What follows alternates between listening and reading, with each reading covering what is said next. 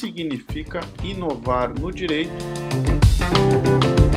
Se você não fala de inovação na faculdade, você vai ter uma certa dificuldade para implementar inovação no mercado jurídico.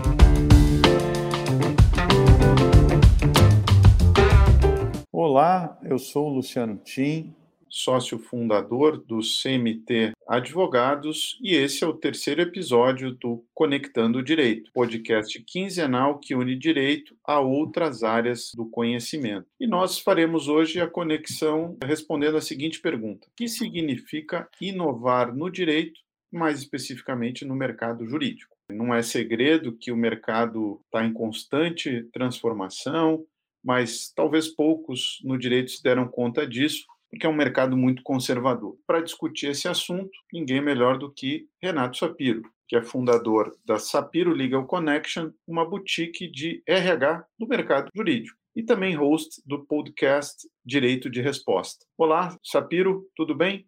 Luciano, como vai? Tudo bem? Fico muito contente em participar do Conectando do Direito. Eu sempre falo que qualquer coisa que seja para ajudar o mercado jurídico, eu fico muito feliz em contribuir, em participar. Então, Quero te agradecer por, pelo convite e também parabenizar pelo podcast, que vocês tenham muito sucesso. Estão no, no, terceiro episódio, mas tenho certeza que muitos outros virão. Obrigado e, de fato, você nos inspirou com seu podcast. Eu queria, Renato, que a gente iniciasse você compartilhando um pouco do teu histórico, né, de como chegamos até aqui. Claro, com o maior prazer e fico muito contente que o direito de resposta tenha servido como inspiração Uh, contando um pouquinho da minha trajetória, eu sou advogado de formação. Muitos anos atrás, quando eu tinha ali os meus 16, 17 anos, eu tinha muita dúvida, Luciano, em relação ao que fazer. E eu tinha certeza que direito era uma coisa que eu não queria seguir, porque eu tinha um avô advogado, meu saudoso avô, e também o meu tio.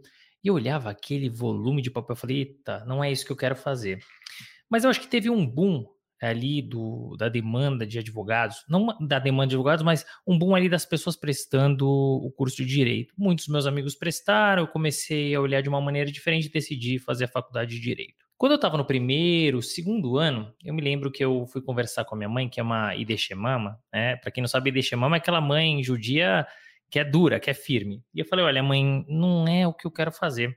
Eu acho que eu quero fazer uma outra faculdade. E a minha mãe falou, olha, de jeito nenhum você vai acabar sua faculdade, você vai tirar a sua OAB, aí você decide o que você faz. Então, ainda que eu não estivesse plenamente feliz, Luciano, eu segui cursando direito, passei no OAB e falei, bom, deixa eu tentar uma coisa diferente. Então, como eu sou um apaixonado por esporte, eu vou tentar é, unir o útil ao agradável, vou fazer uma pós-graduação em Direito Desportivo. Então, tão logo eu saí da faculdade, tirei minha OAB, eu fui uh, fazer uma pós-graduação no IBDD, o Instituto Brasileiro de Direito Desportivo. Falei, é aqui onde eu vou me encontrar mas é um mercado um tanto quanto fechado, né? É um mercado difícil, o mercado do esporte, não só do direito desportivo, mas o mercado do esporte. E eu comecei a pensar quais seriam os caminhos possíveis. Então, falei, bom, é, um, uma loucura que me veio à cabeça que eu sempre quis fazer é narrador de futebol. De alguma maneira eu cheguei aqui, né? Narro, né, os episódios.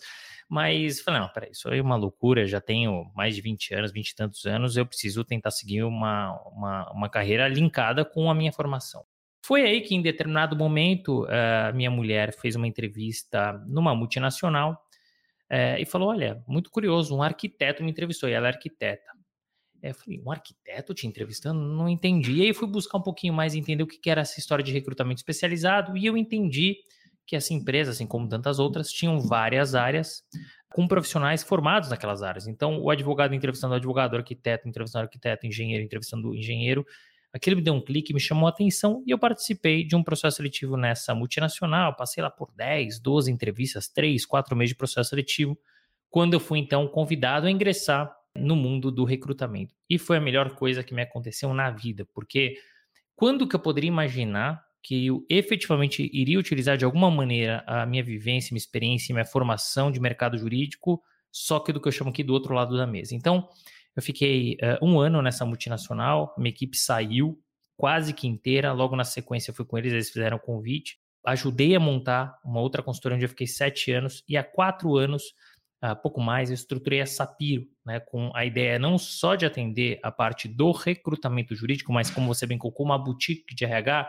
porque a gente cuida de outras demandas que não só o recrutamento. Então, o desenho de plano de cargos e salários, de uh, métricas de bonificação, definição de competências por senioridade, enfim, tudo aquilo do RH que não só o recrutamento, porque a gente tem essa área em especial. E aí linka muito também com o nosso episódio, porque o mote e a ideia também de montar Sapiro era fazer diferente, né? Era trazer um pouco mais de conteúdo para o mercado, de informação, linkar com a inovação. Então aí um pouco do breve histórico de como eu cheguei até aqui. Perfeito. E sabe que te ouvindo, pensei também em alguns cliques que tive durante a faculdade de direito ou não cliques enquanto cursava a faculdade de economia, né? Mas na economia esse tema da inovação é sempre mais presente, até porque o pessoal da economia faz conta, estuda mercado, estuda realidade e fica mais atento.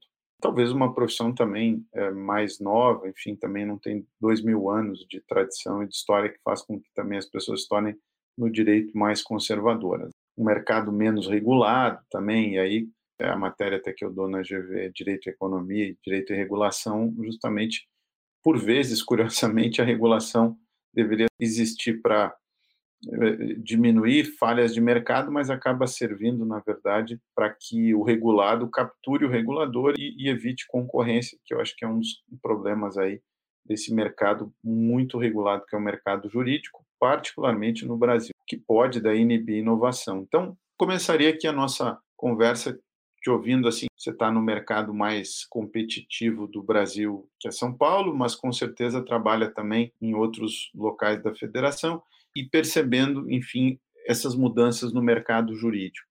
E eu começaria então te perguntando assim, na sua visão, quais os problemas no mercado hoje em termos de, de necessidade de inovação para profissionais eh, do direito? Só comentando aqui algo em relação ao mercado financeiro e em relação ao mercado jurídico, comparando. E eu concordo plenamente com você, Luciano. O mercado financeiro é um mercado que você consegue enxergar facilmente a inovação e é muito aceitável e fácil de implementar. Diferente do mercado jurídico, talvez por ser de fato uma profissão de tantos e tantos anos e de um mercado muito tradicional, e a gente vai falar sobre isso nessa colisão da inovação com uh, o tradicional, o conservador. Antes de responder a tua pergunta, acho que é muito importante a gente separar uma coisa que as pessoas acham que é a mesma coisa e não é: tecnologia e inovação. A tecnologia ela é uma das ferramentas da inovação mas ela não é a única. E eu explico. Então, quando você pensa na gestão empresarial, é uma tríade. Então, você está falando de pessoas, de processos de tecnologia. Então, você pode sim inovar em pessoas, em processos, também em tecnologia. Então, eu sei que parece ser a mesma coisa, mas não é. Né? A tecnologia está inserida ali dentro da inovação. Mas eu vou responder a tua pergunta de uma maneira diferente, talvez até mais provocativa. Né? Por que a gente tem tanta dificuldade em implementar a inovação ou implementar até mesmo para facilitar a tecnologia no mercado jurídico. Acho que a primeira coisa e mais patente, né, um pouquinho do que a gente falou, é o modus operandi. Né? Então, quando a gente fala em modus operandi, a gente tem primeiro a questão da barreira cultural. É um mercado super tradicional, mercado conservador. É um mercado que sempre atuou e trabalhou da mesma forma. Quinta-feira, dia 11 de agosto, agora a gente completa 195 anos dos cursos jurídicos no Brasil. Não sei se mudou muita coisa de 195 anos para cá não, viu? O formato é exatamente o mesmo. E aí também passa não só pela barreira cultural, né, do mercado tradicional, mas do processo educacional. Com certeza absoluta, a forma é a mesma do século passado, do século XIX. Ah, tiveram, tivemos algumas mudanças, a gente consegue enxergar mudanças acontecendo neste momento no, na, no ensino é, jurídico? Sim, mas a forma é exatamente a mesma. Isso causa impacto, claro que causa. Se você não fala de inovação na faculdade, você vai ter uma certa dificuldade para implementar inovação no mercado jurídico, né? Se ali no Nascituro você não trabalha isso, como é que você vai fazer depois? É muito mais difícil você incutir na cabeça dos profissionais. Tem um outro porém também, o tamanho do mercado. A gente falou de São Paulo, mas o, o mercado jurídico, ele tem um, o brasileiro tem 1,2 milhões aproximadamente de advogados, 1,3 milhões. São 100 mil escritórios de advocacia e são 1.500 faculdades. Olha o tamanho disso, né? Porque você pensar nas grandes capitais, você pensar por São Paulo, Rio, Porto Alegre, dentre várias outras, talvez você tenha até mais facilidade em pensar em alguma implementação de inovação e tecnologia, mas é um mercado que ocupa um continente todo, porque o Brasil é um país continental. Então, olha a dificuldade, os números que eu trouxe são números muito altos, né? É, para você implementar. Então, você tem toda essa barreira em relação ao modus operandi. E você tem também uma dificuldade de cunho pessoal. Né? A primeira dificuldade que eu enxergo, Luciano, é a incapacidade das pessoas de entender o poder da tecnologia. E como ela pode não só ajudar, mas até mesmo mudar o modelo de negócio. Dá para mudar o modelo de negócio no mercado jurídico? Dá, mas você tem que quebrar essa barreira. Talvez o, o que as pessoas mais enxerguem, e é um problema pessoal, é o, a questão de uh, visualizar a tecnologia ou a inovação como inimigo. Não, vai ter, vamos implementar aqui no escritório uma tecnologia, então todo mundo vai perder o seu emprego. Não! A tecnologia, ela é colaborativa, ela vem para contribuir, ela vem para ajudar. Para quê? Para que você, como advogado, advogado, possa focar naquela, nasquelas questões que demandem um estudo, um aprofundamento, uma definição de estratégia e não é, o copia e cola ou coisas mais simples. Né? A máquina ela vem para ajudar, não para trabalhar. A partir do momento que a gente enxergar isso, vai ser muito mais fácil da gente incutir na cabeça dos profissionais das pessoas. Tem também uma questão de custo de oportunidade, né? E aí é até uma provocação. O que é o custo de oportunidade? Poxa, eu sou dono de um escritório de advocacia. Será que faz sentido? Eu estou no meio para o final da minha carreira. Investir aqui em pesquisa, em tecnologia, pensar no legado do escritório, na continuidade do escritório, ou vale mais a pena pôr dinheiro no bolso? Por quê? Porque não é, é geracional no sentido de vou passar para o meu filho, para o meu neto, para o meu bisneto. Não, muitas vezes isso não acontece, né? Então você está pensando em algo momentâneo, você não pensa na estrutura. Então, muitas vezes o raciocínio é vou pôr o dinheiro no bolso, né? Já estou aqui no meio do final da carreira, é, ao invés de investir em pesquisa em tecnologia. Então, acho que mais do que quais são os problemas do mercado jurídico em relação à capacidade de inovação, eu acho que é por que, que a gente tem tanta dificuldade de implementar inovação e tecnologia no mercado jurídico a partir do momento que a gente colidir, que a gente bater de frente com esses problemas, eu acho que a gente vai ter um mercado muito mais inovador e tecnológico e que as pessoas precisam entender de uma vez por todas. Vai ser benéfico e melhor para todo mundo. Um exemplo simples para fechar, Luciano. Hoje é comum, né? Estamos né? gravando aqui à distância. Os podcasts eu gravo, tem gente que está na Bélgica, eu estou aqui em São Paulo. Aí você fala de Teams, aí você fala de Google Meets. Poxa, isso é tecnologia, né? E avançada. E hoje se tornou normal para a gente, todo mundo já está plenamente acostumado. Se você pensasse 10 anos atrás, as pessoas não iam querer fazer isso. Ah, não, não tem que fazer reunião. Ah, não, presencial, né? Então, é um exemplo simples de uma tecnologia que veio, que ajudou e que a gente já está acostumado. Perfeito. Gostei muito, Sapiro, da distinção entre inovação e tecnologia. De fato, isso é tratado como sinônimo e não é. existem formas muito inovadoras da própria prestação de serviço. E é curioso que, de fato, a origem disso, eu concordo com você, é, naturalmente está na faculdade de Direito. Eu, eu passei por uma formação de uma nova graduação em Porto Alegre e estudei os currículos das faculdades de Direito. E, literalmente, a maioria da, dos currículos é muito semelhante. Que os americanos é, fizeram em 1920, lá a partir do realismo jurídico, né, quando eles começaram a estudar mais a realidade, foi uma transformação dos próprios currículos e aí surgimento do método socrático, daquele formato mais interrogativo na sala de aula, com maior participação dos alunos e alunas e também não vamos esquecer a, a exigência de uma graduação anterior, né? Então, quem faz direito nos Estados Unidos não sai do, da escola e vai fazer direito, tem que saber alguma coisa antes. Pode ser engenharia, e o pessoal de propriedade intelectual muitas vezes é engenharia ou alguma ciência, né? Química, física e tal. O pessoal que vai fazer antitrust vai estudar economia, ou né, o pessoal de societário, e aí depois vai fazer direito. E o nosso ensino ainda é que nem os Estados Unidos do século XIX, ainda muito dogmático e conceitualista e aí faz com que os conceitos sejam mais importantes que a realidade. Então, eu falo muito, e essa ideia do conectando o direito, né? Se a gente não conectar o direito com outras coisas, fica difícil inovar, porque a gente não estuda a realidade.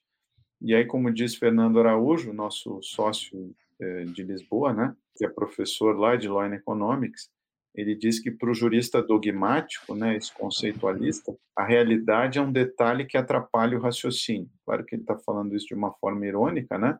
Mas é isso que a faculdade, de modo geral, mesmo as mais tradicionais, acaba entregando no mercado. E depois do, da pessoa estudar numa excelente faculdade, com muita tradição, isso fica difícil acreditar que precisa inovar, até porque o direito foi ensinado dentro de uma caixinha. Então, gostei muito dessa sua clarificação do que é inovação, o que é tecnologia, e, e de fato, tecnologia tem muito espaço para a área jurídica e a inovação ainda mais. É, eu brinco que o pessoal esquece que advogado, o advogado é prestar serviço, que é servir alguém, né? E aí essa parte do serviço fica muito tradicional e conservador. E aí você identificou algumas realidades e oportunidades até e dificuldades que escritórios possam ter no sentido de promover inovação e promover o uso da tecnologia.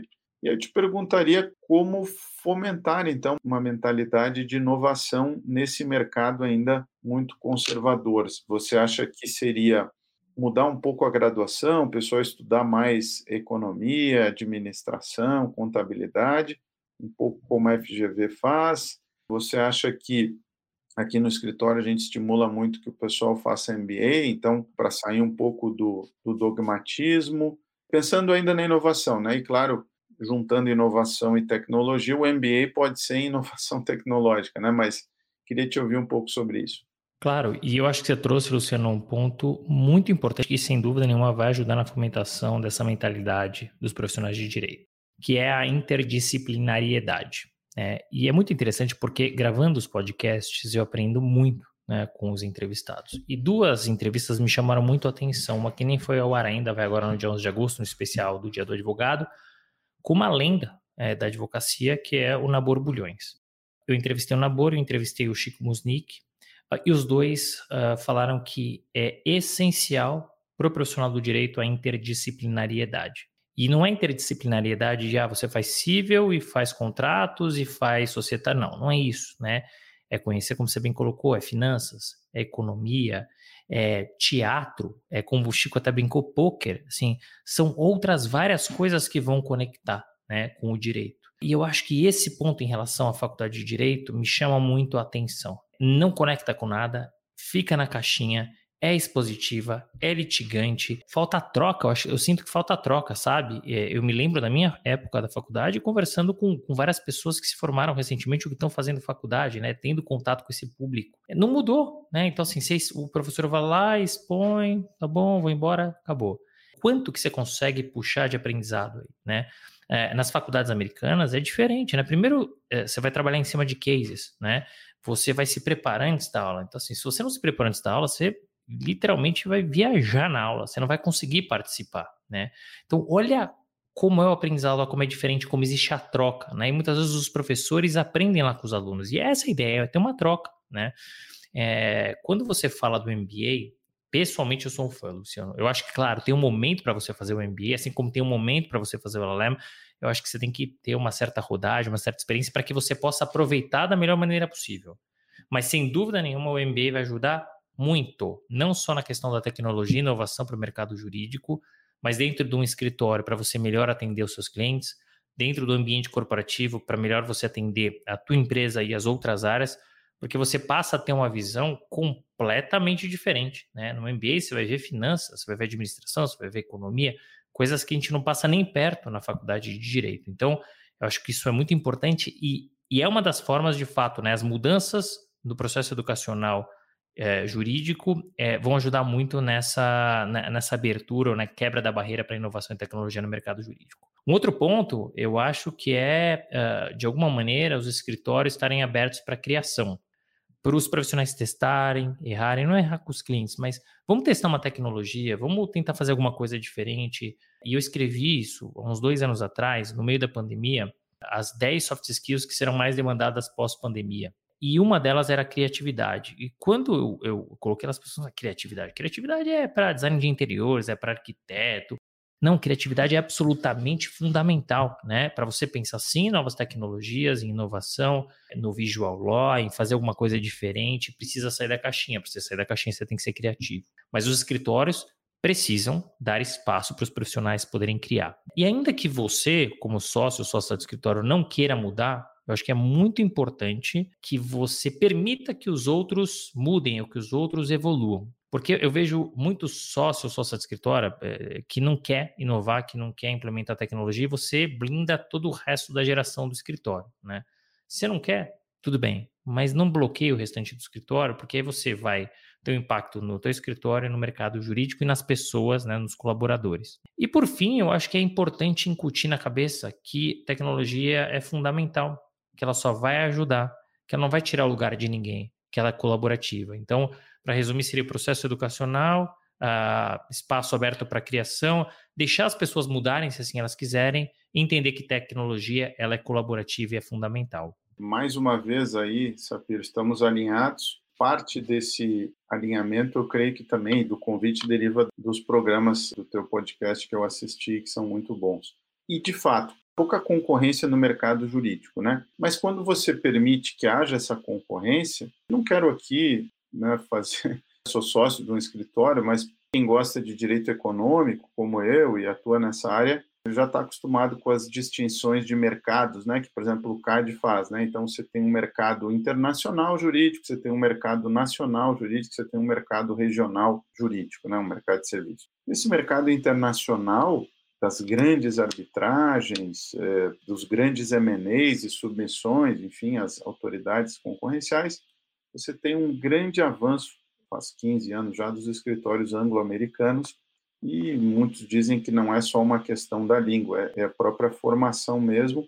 O pessoal de business, né, eles de fato têm muita formação já, experiência em economia, banco, né, financiamento, e tem um nível de sofisticação que vem muitas vezes de terem feito graduação em outras áreas, né, business, economia e tal, antes de fazer direito.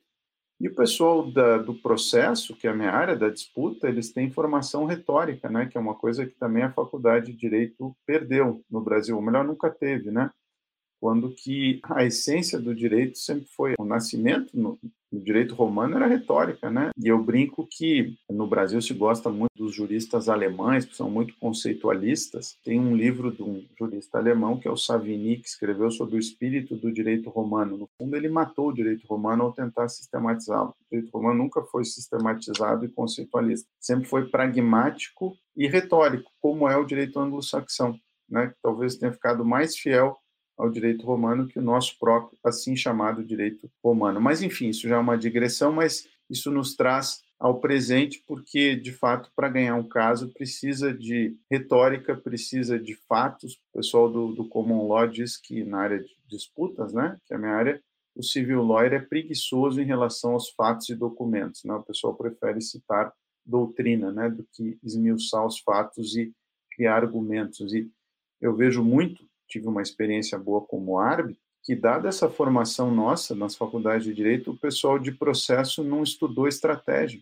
Estratégia mesmo, estratégia de negócios, estratégia de contencioso, e, e às vezes termina a arbitragem e eu segui sem entender a estratégia, o que é um mau sinal porque eu teria como árbitro julgar, né? Mas enfim, e aqui encaminhando é, Sapiro para o fim, e o tempo passa rápido, né? Essa conversa foi muito boa te pediria assim para. Você já falou em alguns tópicos que você entende relevantes para o mercado jurídico, mas quem está nos ouvindo, assim, tendências, como se preparar para inovar no mercado jurídico? Eu sempre brinco, Luciano, que se a gente quiser saber o futuro do mercado jurídico brasileiro, é bastante olhar para fora, principalmente para o americano, para o europeu também, mas principalmente para o americano. E aí, assim, olhando para fora, mercado americano, e principalmente já o que a gente vem implementando, eu diria que o que nós temos de tendência, em resumo, é primeiro uma questão de transformação digital. O que, que é isso? É conseguir utilizar as tecnologias para impulsionar o negócio. Só que isso depende de digitalização, que as pessoas também confundem. O que é digitalização?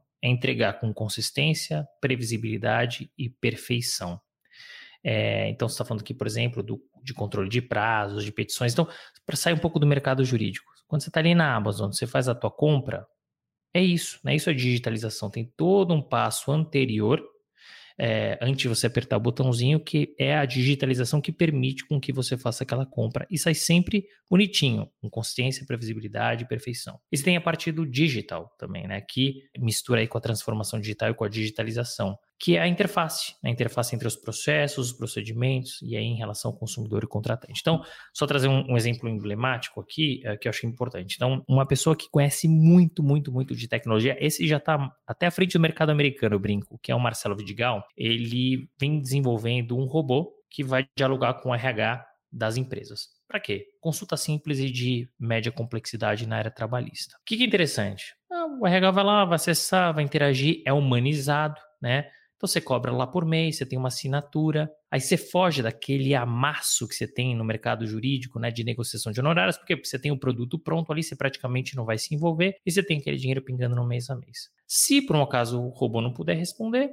o advogado vai receber um e-mail e aí vai assumir a consulta, prestar a consulta e aí vai cobrar o cliente. Né? Então, para mostrar que já existe esse fluxo novo, né? que já mudou o jeito. É corriqueiro isso? Não, não é. Mas como a gente está falando de tendências, esse é um exemplo do que eu digo aqui de transformação digital. Uma outra coisa é a aceleração é, da utilização e testes de novas tecnologias. Então, assim, os jovens, eles estão desafiando o modus operandi. Aquele modus operandi que a gente falou, do mercado conservador tradicional, os jovens tendem a quebrar isso. Né? Por quê? Porque se você não oferece para eles desafio e tecnologia, eles não ficam na tua estrutura. Então, estou falando aqui de visual law, estou falando de design thinking, né, que é como resolver problemas de outras maneiras. Estou falando de novas metodologias ágeis de trabalho, né, que ah, é só lá na empresa, não, no escritório também. Né? Então, falamos de transformação digital, de aceleração é, das novas tecnologias e dois pontos finais para fechar que são tendências, mas que já estão acontecendo. Um é o crescimento das legal techs e law techs, né? Aqui a gente acaba utilizando, elas têm uma pequena diferença, não vou entrar muito no mérito, mas a gente utiliza basicamente como sinônimos, né? Mas elas estão crescendo, né? E elas são muito importantes para o nosso mercado porque elas criam produtos para facilitar a nossa vida. Essa é a ideia nas soluções tecnológicas. Inclusive já tem associação, então a tendência de crescimento exponencial é grande. E as áreas de legal operations, famoso legal ops, que a gente vê muito nas empresas mas os escritórios cada vez mais eles vêm desenvolvendo. E é super importante. E nem precisa ser um profissional do direito. Por quê? Porque você uh, vai lidar com uma parte de gestão, com uma parte financeira, uma parte administrativa, é trazer eficiência para o departamento jurídico ou para os escritórios de advocacia. Então, eu acho que basicamente essas são as quatro grandes tendências que a gente tem de inovação no nosso mercado. Bom, e, e, finalizamos com mais um alinhamento. Eficiência é a palavra-chave do Law and Economics, né? Que o direito tem que ser eficiente. Não basta, não basta ser justo, tem que ser eficiente. Desperdício não é bom para ninguém. E se a gestão da justiça precisa do poder judiciário precisa ser eficiente, do, do escritório precisa entregar resultado, né? Mais ainda. Sapiro, te agradeço por esse papo leve. Foi muito, passou rápido e quem sabe seja sinal de que a gente te chame aí num futuro próximo para uma sequência dessa bela conversa. Desejo aí a você tudo de bom, mais sucesso no teu podcast. A empresa já nem preciso mais desejar, porque já seria impossível esse desejo, porque já já atingiu todo o sucesso no mercado. Obrigado, viu? Luciano, muito obrigado pelo convite. Eu espero que eu tenha trazido da forma mais didática possível o tema, que é um tema complexo, é um tema polêmico, mas eu gostei que você trouxe, porque, e ainda logo no começo do episódio, porque é um tema que a gente precisa trabalhar, a gente precisa debater, porque só assim a gente vai quebrar essa barreira que é uma barreira tão complexa. Né? Tem outras várias coisas, mas é, esse é uma das formas, é bater, bater, bater até derrubar. Obrigado pelos elogios. Fico muito contente. Quem quiser também acompanhar e ouvir o Direito de Resposta, Luciano, se Deus quiser, em breve, na quarta temporada, estará também aqui conosco, já fazendo o convite, aproveitando. Mas foi um prazer participar. Fiquei muito feliz mais uma vez e honrado com o convite. Muito obrigado. Obrigado. Até mais.